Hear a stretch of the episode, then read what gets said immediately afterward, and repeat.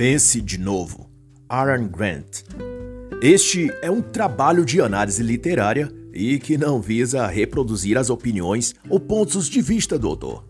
De modo algum substitui a leitura da obra e posso também fazer ilações, comparações ou exemplificações para com a política, cultura ou eventos da atualidade. O autor e psicólogo organizacional também é professor e escritor. Foi eleito o melhor docente de administração até 40 anos de idade. É americano do Michigan. Possui mestrado, foi premiado e já é um autor best-seller.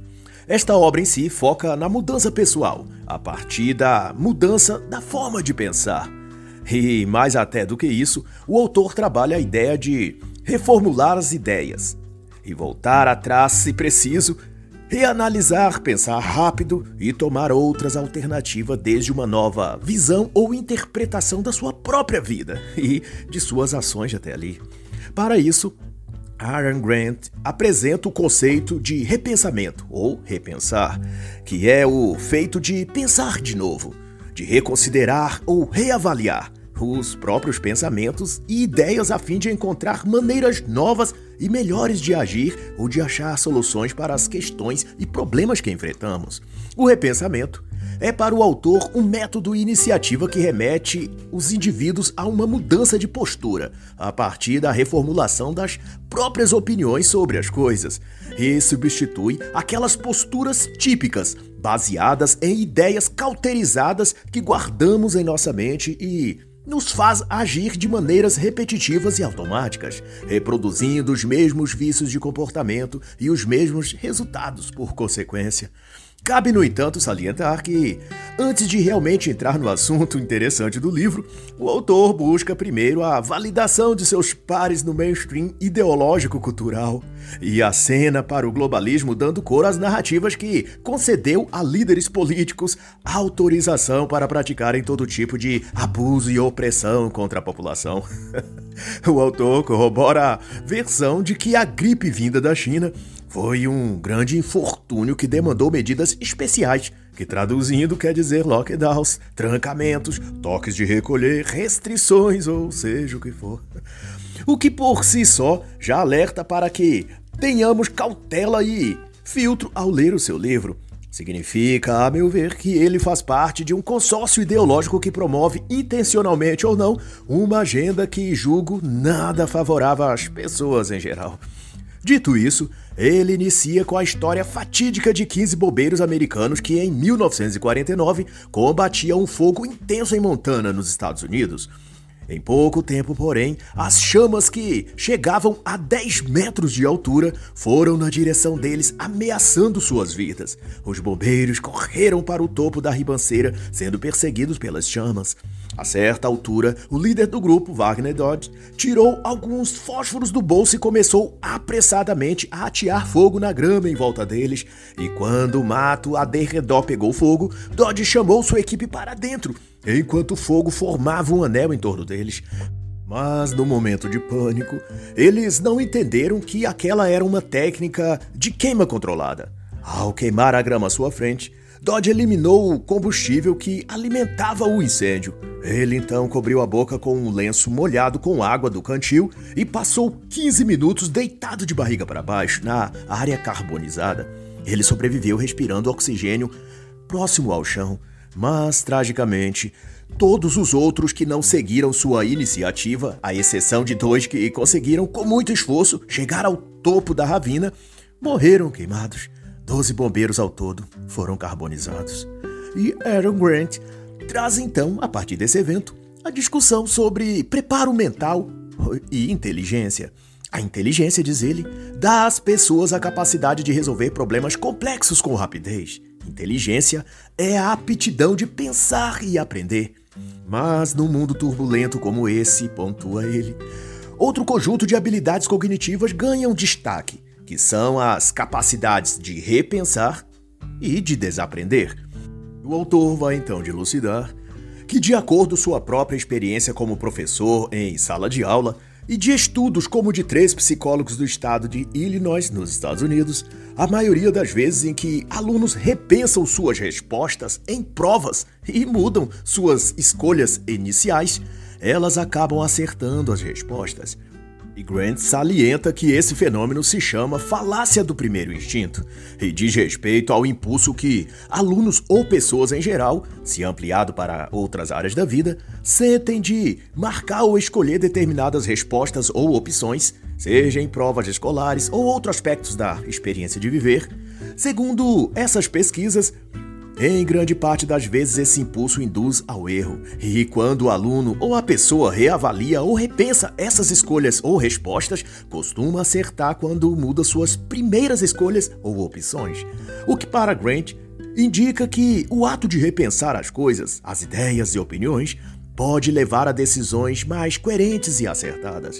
No contexto da vida humana, por conseguinte, Repensar ideias e pressupostos significa mudar a própria maneira de ver e lidar com os desafios existenciais, o que quer dizer que apegar-se a opiniões iniciais e preconcebidas resultam inúmeras vezes em manter-se no erro e perpetuar experiências ruins e negativas. Todavia, existe na avaliação do autor outro fenômeno que atua para impedir o repensamento, que é o que ele chama de preguiça cognitiva, que de modo simples se traduz como a facilidade de nos agarrarmos em visões antigas e de não compreender ideias novas. E segundo sua explicação, isso se dá porque repensar exige questionar a si mesmo. E isso torna o nosso mundo pessoal imprevisível. Admitir que os fatos podem ter mudado, prossegue o autor, é também reconhecer que algo que acreditamos pode não estar correto pode, na realidade, estar errado. Repensar, portanto, é em certo nível uma ameaça à nossa identidade e algo que fere nossos sentimentos e nossas convicções. E mais ainda, se, por um lado, não vemos problemas em nos atualizar, quando se trata de renovar nossas roupas, quando saem de moda, de reformar a casa ou os móveis, trocando por outros mais modernos e tecnológicos. Não obstante, tendemos a resistir a mudanças quando se trata de nossas opiniões e ideias. Quando o assunto é nossas visões de mundo, geralmente congelamos nosso pensamento e solidificamos nosso modo de pensar e de ver. Ninguém atualmente gostaria ainda de usar o Windows 95, diz o autor, mas, porém, muitas das ideias e opiniões que temos agora são as mesmas que tínhamos em 1995.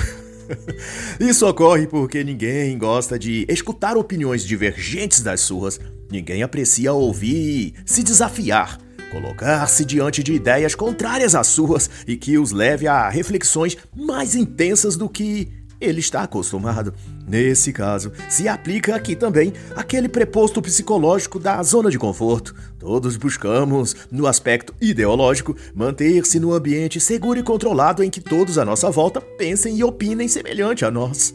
Doravante, ponto do autor, reavaliar alternativas e desaprender o que já sabemos para incorporar novas ideias pode fazer a diferença em situações inesperadas e desafiadoras. E ele remete ao caso dos 15 bobeiros de Montana. Doze deles morreram porque suas mentes estavam cauterizadas demais em ideias pré-ajustadas em seus pensamentos ao passo que apenas o líder deles, Wagner Dodge, tinha a mentalidade adaptativa e apta a reavaliar e a repensar.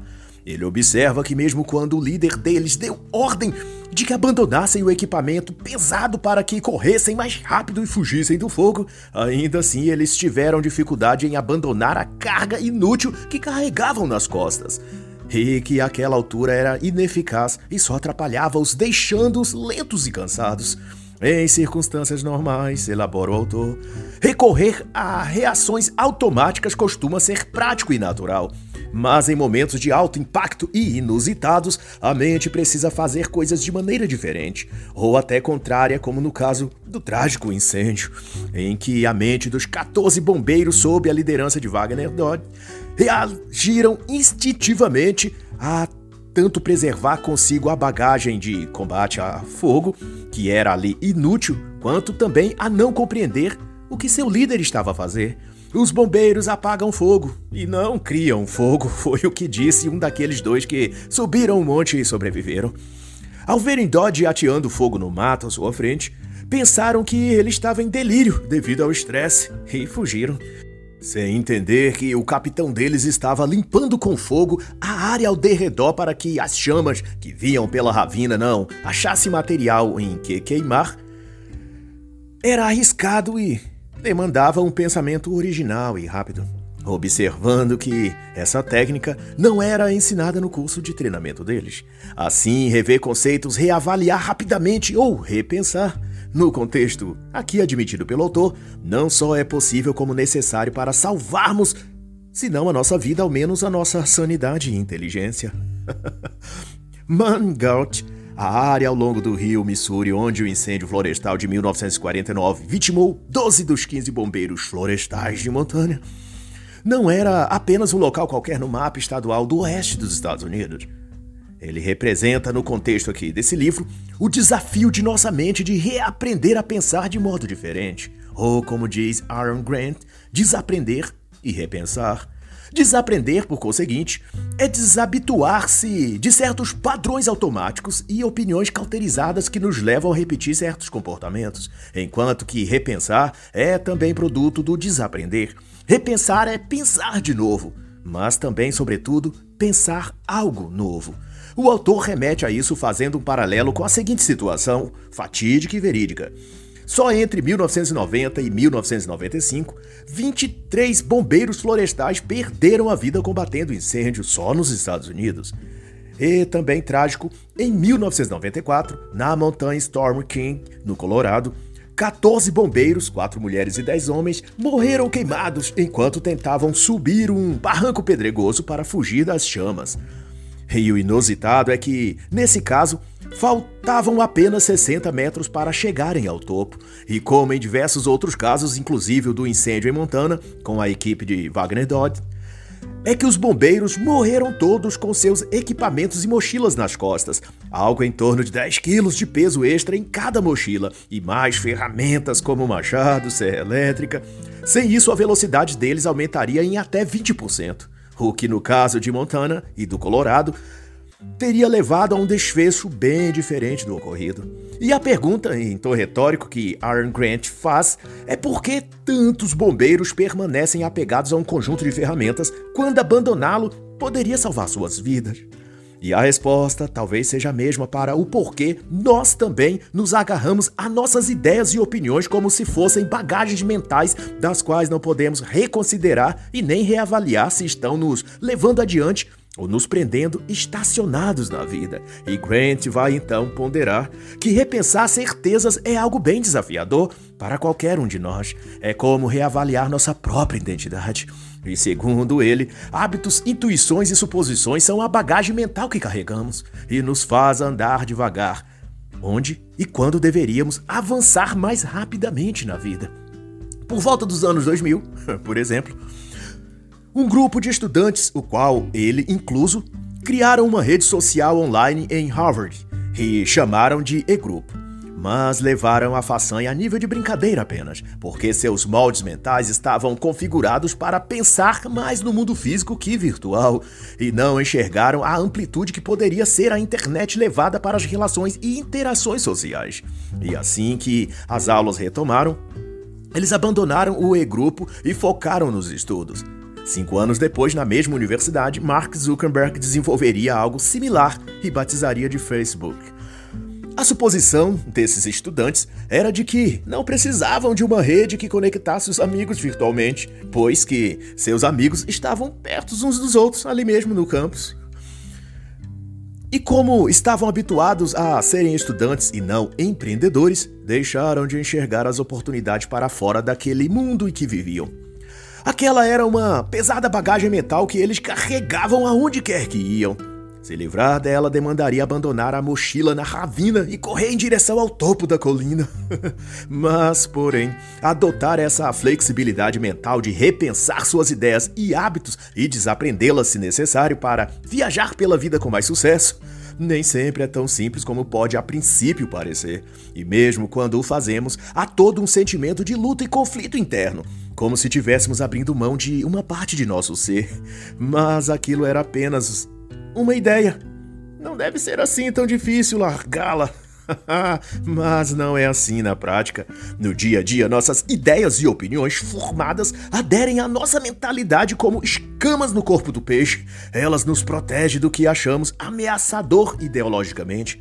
Nossas versões sobre as coisas é como um campo de força ao redor de nossa mente e não deixa que outras ideias ou possibilidades possam ser avaliadas ou consideradas. Daí congelamos nossas percepções nos mesmos e perpétuos modos de pensar, carregando a serra, o machado e a mochila desnecessariamente sobre as montanhas da vida. Desaprender esses hábitos mentais é, doravante, um exercício a ser praticado e algo a ser aplicado cotidianamente até ser incorporado como novo hábito e comportamento. Mesmo depois de abandonar a serra de 10 quilos, conta então o autor, um dos sobreviventes do incêndio do Colorado disse a si mesmo: Não acredito que estou deixando minha serra para trás. Repensar, vai então concluir Aaron Grant, nunca foi tão essencial. E para o autor, o aprendizado que precisamos desenvolver é de dominar a arte do repensamento, que é o desfazer-se de conhecimentos e de opiniões que não nos ajudam a evoluir no trabalho, na vida pessoal. Precisamos ancorar nossa identidade na flexibilidade em vez de na consistência, diz ele. E Aaron vai então apresentar a maneira de construir o hábito do repensamento de atualizar nossas próprias opiniões, que ele chama de repensamento individual. E segundo ele, alcançar progresso nisso requer entender como agem os três modos mentais que atuam em nossa mente quando se trata de mudança ou de repensamento ou reaprendizado. São os modos pastor, advogado, político e o modo cientista. Esse esquema mental, digamos assim, que Aaron Grant denomina de repensamento, é como a própria pessoa fazer um diagnóstico sobre si mesmo e desenvolver ou buscar ter um, uma segunda opinião de si mesmo. É olhar com desconfiança para suas próprias certezas sobre política, sobre cultura, sobre os esportes, sobre a vida alheia ou sobre si mesmo. e supor que talvez não saibamos ao certo tanto assim ou tão bem assim como pensamos. e de então reexaminar nossas premissas e fontes a fim de descobrir coisas novas, mesmo daquelas coisas velhas que guardávamos em nosso baú mental. Repensar é testar hipóteses, ao invés de permanecer no mesmo e repetido comportamento ou modo de ser e pensar. O problema, porém, surge quando estamos a lidar com questões que envolvem emoções como as ideologias políticas ou crenças religiosas, logo nossas ideias padronizadas tomam lugar de toda e qualquer análise, e o raciocínio que seria usado para certas situações, de repente, ali, não funciona. o viés mental nesses casos persuade a pessoa a pensar e agir não pela inteligência, mas pela dependência. Dependência emocional que o apega a convicções padrão. Isso é, aquelas que seus grupos ideológicos compartilham. A parte da psicologia que estuda esse efeito o chama de viés de confirmação. Ou seja, a pessoa vê o que ela espera ver. E no segundo estágio, avança para o viés de desejabilidade, onde a pessoa vê o que quer ver. E nesse ponto, o autor alerta para a senda de convicções limitadas que vamos cultivando achando sermos inteligentes e originais quando na verdade só estamos a repercutir padrões que nem mesmo começou em nós, foram antes espalhados por alguém ou alguns grupos e nós capturamos aquelas ideias, depuramos com nossa linguagem e guardamos no nosso baú mental. e ali ela se torna um objeto sagrado que ninguém mais pode tocar. por outro lado, quando saímos da padronização mental e questionamos nossa compreensão atual, nos interessamos por saber as informações que não temos. Essa busca, vai continuar ele a dizer, nos leva a novas descobertas. Mas a boa notícia é que os padrões de pensamento que incapacitam o repensar começam a se manifestar passando por algumas etapas que, se identificadas, podem ser interceptadas e impedidas de escalonarem para os estágios mais avançados. Essas fases podem ser percebidas quando a mente começa a reproduzir os seguintes pensamentos: Isso nunca vai funcionar. Não foi isso que minha experiência mostrou. Isso é complicado demais. Sempre foi assim. E para Aaron Grant, toda vez que ideias assim rondam nosso pensamento, significa que nossa mente está cedendo a opiniões cauterizadas. E é bem possível que desça para níveis mais solidificados e mais difíceis de abrir-se para novas opiniões ou formas de ver e pensar. Então, se algo for ser feito, é nesses estágios a hora de intervir. Se nada, porém, for feito nesse sentido, a tendência é extrapolarmos a mente para a condição que a medicina chama de Síndrome de Anton, que na condição médica se refere a um paciente de cegueira, por exemplo, que, embora não enxergue mais, acredita que está apenas em um quarto escuro e até pede que abram a janela ou acenda a luz. A pessoa cega nega a sua condição, Médicos que estudaram o fenômeno escreveram que, ao serem confrontados sobre a cegueira, os pacientes negavam que tivessem dificuldades para enxergar, diziam apenas que estavam em um lugar sem claridade. Os pacientes, disseram eles, se recusavam a aceitar qualquer demonstração que lhes provassem estarem cegos. E para Grant, esse déficit de autopercepção, num sentido mais amplo, atinge a mente de todos nós num grau ou em outro. No aspecto psicológico, a síndrome de Anton afeta nossa cognição ao produzir uma falsa confiança em nosso julgamento, impedindo-nos de repensar ou de atualizar nossas crenças e opiniões. E essa autoconfiança ilusória faz pensarmos que somos competentes em coisas que na realidade só temos um conhecimento superficial ou até nenhum conhecimento sobre. Na prática, isso pode ser visto nas falas e posturas, por exemplo, de torcedores de futebol, onde os torcedores do time se comportam como se soubessem mais do que o técnico, e não raro, até mais que os próprios jogadores. As pessoas não enxergam suas fraquezas, diz o autor. Isso porque sua autoconfiança supera a sua competência.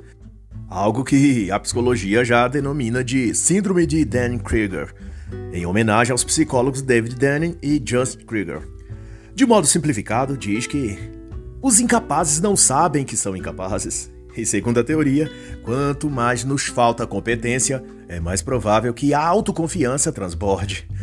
Dos experimentos conduzidos pela dupla, as pessoas com menor desempenho em gramática, raciocínio lógico e outras eram as que mais gabavam-se de sua superioridade intelectual, que na realidade não existia. De onde concebeu-se que quanto menos inteligentes somos em um assunto, mais tendemos a superestimar nossa inteligência nessa área. Isso resulta em que quanto mais superior as pessoas acham que é a sua sabedoria, menos interesse elas têm em aprender e se atualizar. Quando você tem certeza de que sabe uma coisa, não tem motivos para procurar falhas em seu conhecimento. E nesse módulo mental, a pessoa fica presa a um estado infantil, onde sua percepção é que ela está sempre certa e sempre com a razão. Não importa o tema, o assunto ou a situação, o futebol, política, religião, ela sente que tem as melhores ideias e que está sempre certa. e na definição do autor, é como se dentro da mente de cada pessoa vivesse um ditadorzinho controlando tudo o que passa por ela um ego totalitário cuja função é afastar informações que considere ameaçadoras, mantendo então o conjunto de ideias e pontos de vista que a própria pessoa já está emocionalmente apegada e julga ser mais correta que das demais pessoas. O ego totalitário, diz Aaron Grant, é o guarda-costas da mente, protegendo a imagem que temos de nós mesmos, nos oferecendo até mentiras reconfortantes para nos manter cativos a essas ideias e pressupostos. E não significa que se nos derem evidências, concordaremos em repensar nossas opiniões sobre seja o que for. Que creremos ou repensaremos. Isso porque ter ideias e convicções geram algumas sensações e estar certo sobre alguma coisa ou acreditar que esteja produz sensações de prazer. E é esse prazer que vicia e entorpece os seres humanos condicionados por esse dispositivo emocional a acreditar que estão cobertos de razão. e claro, quem discorda dele é um invejoso, um alienado, um gado. no mais, a curva do aprendizado que possibilita, portanto, um repensamento é a seguinte: sua ideia ou pensamento sobre aquilo pode ser um erro. Você pode pensar sobre esse erro. Você pode aprender com esse erro e pode então concluir que sabia menos sobre aquilo do que imaginava.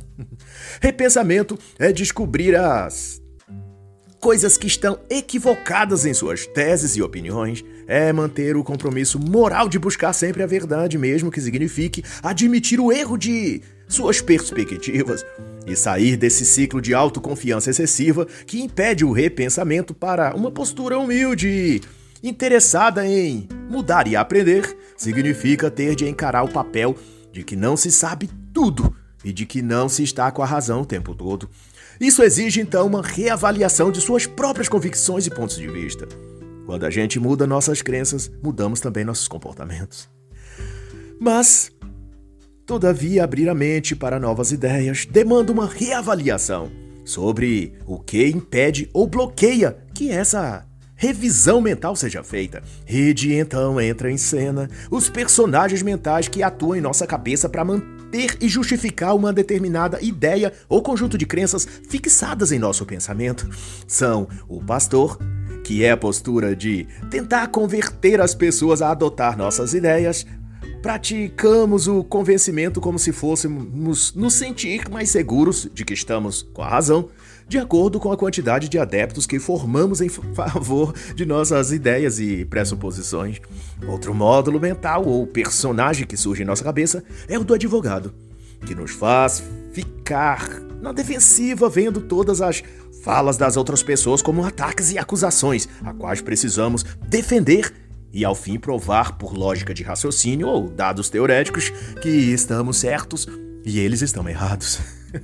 e quando pensa que não pula em nossa mente o terceiro personagem, o político, que se trata de uma matriz ideológica que se manifesta com um misto de exibição e autopromoção, e coloca as ideias e as visões de mundo como se quisesse aplausos e plateia, e a faz sob a convicção de que detém uma inteligência mais apurada e melhor que toda outra pessoa. Quando fala de sua convicção religiosa, ideológica, filosófica ou outras quaisquer, é como se estivesse abrindo um baú e gabando-se de seus tesouros muito melhores que das demais pessoas. Afora estas, também atua o personagem cientista, que dessa vez parte da premissa de compor suas ideias e opiniões pautadas em dados e informações mais técnicas e racionais. E embora costume acertar mais do que errar, da ótica do autor ainda assim pode inclinar-se à arrogância de achar que detém a verdade só por basear-se em evidências. Mas isso pode também calcificar o pensamento ao invés de flexibilizá-lo, como requer a doutrina do repensamento. Assim, cabe apurar que o equilíbrio e a capacidade de transitar entre um módulo e outro pode proporcionar um aprendizado mais seguro e próximo da verdade dos fatos. Pois afinal, mesmo as melhores ideias formuladas a partir de evidências podem e devem ser abandonadas diante de evidências ainda melhores. Simples assim.